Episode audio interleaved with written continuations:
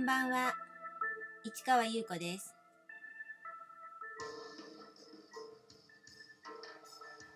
6月11日金曜日。詩人はささやく150回目をお送りいたします。とうとう150回目ですね。一日も休まずとりあえずは続けてこれました。ちょっと嬉しいかな。やっぱり続けていくっていうのはとにかくなんだか分かんなくてもやろうと思ったことはやっていくっていうって思って続けていくというのがすごく自信になる感じですね。とにかくやり始めるまではいろいろ考えるんですよ。でも具合が悪くなったらできないかもとか用事ができちゃったらできないかもとか。でもねやろうと思えばとりあえずはなんとなくやれるものですよね。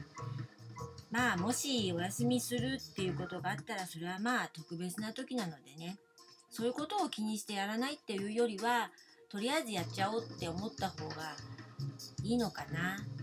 ということでね昨日もお話ししてましたけど2年間休んだ後グループ10ハウスオブ D は見事に2011年5月に復活しました。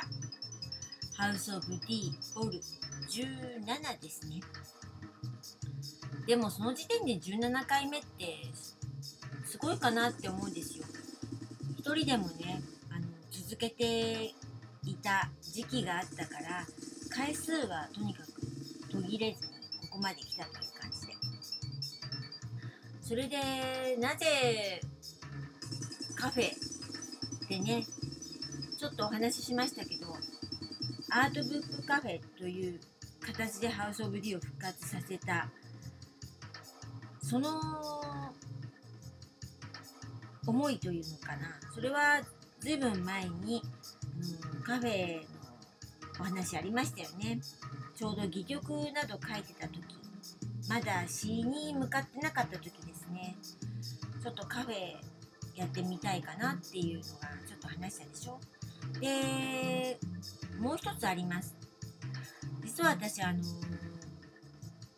ロスコルームというの知ってますかね？マーク・ロスコという画家がいるでしょ？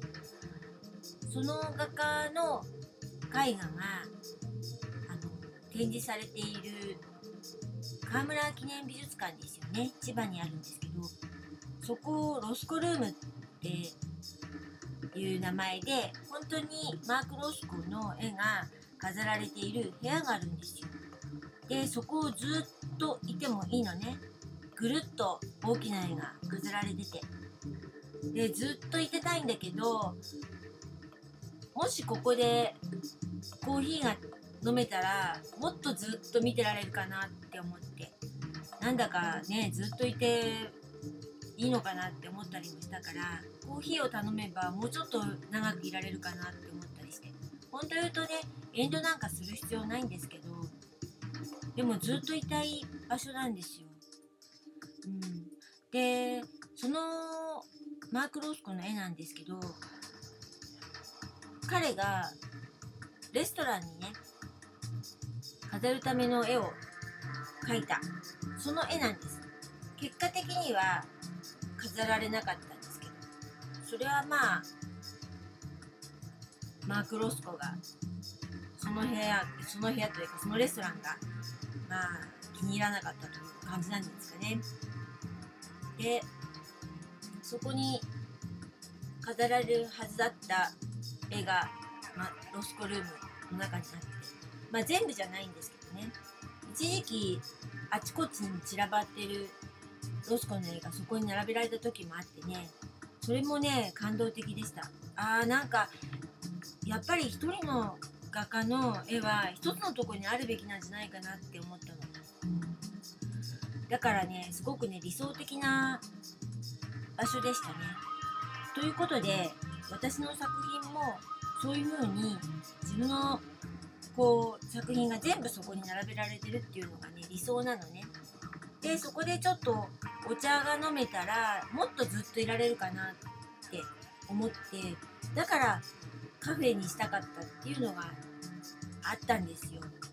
だからそのハウス・オブ・ディ・ボール17っていうのはアートブックカフェということで私はやりたかったんです自分のアートブックをそこに展示してね。もちろんみんなの作品もあってね。自由にねお茶飲みながら楽しむと。でもまあ実現できたけれどもまだまだ完成形というのがあるんじゃないかなって思ってその辺の路線を考えたかったんです。それでカフェをやってくれたねあの女性2人組だったんですけどまあまたやりたいみたいなことを言ってくれたので大成功だったんですよ本当に。完売しちゃうぐらいすごかったんで。でその路線考えてたんですけど結局は実現しなかったんですね。で私はちょっとその2011年はやはりあの震災なんかもあったのでねその周りの状況もあったしその年はハウス・オブ・ディーはそこまでだと思ったんですでまあ写真撮ってみたりいろんな活動してたんですけれども次の年ですね2012年の始まりだったと思うんだけどその例の先輩うさぎ雑貨を販売してるね先輩から連絡があったんです。ということでまた次の展開が始まるわけです。はい、この続きはまた明日ね。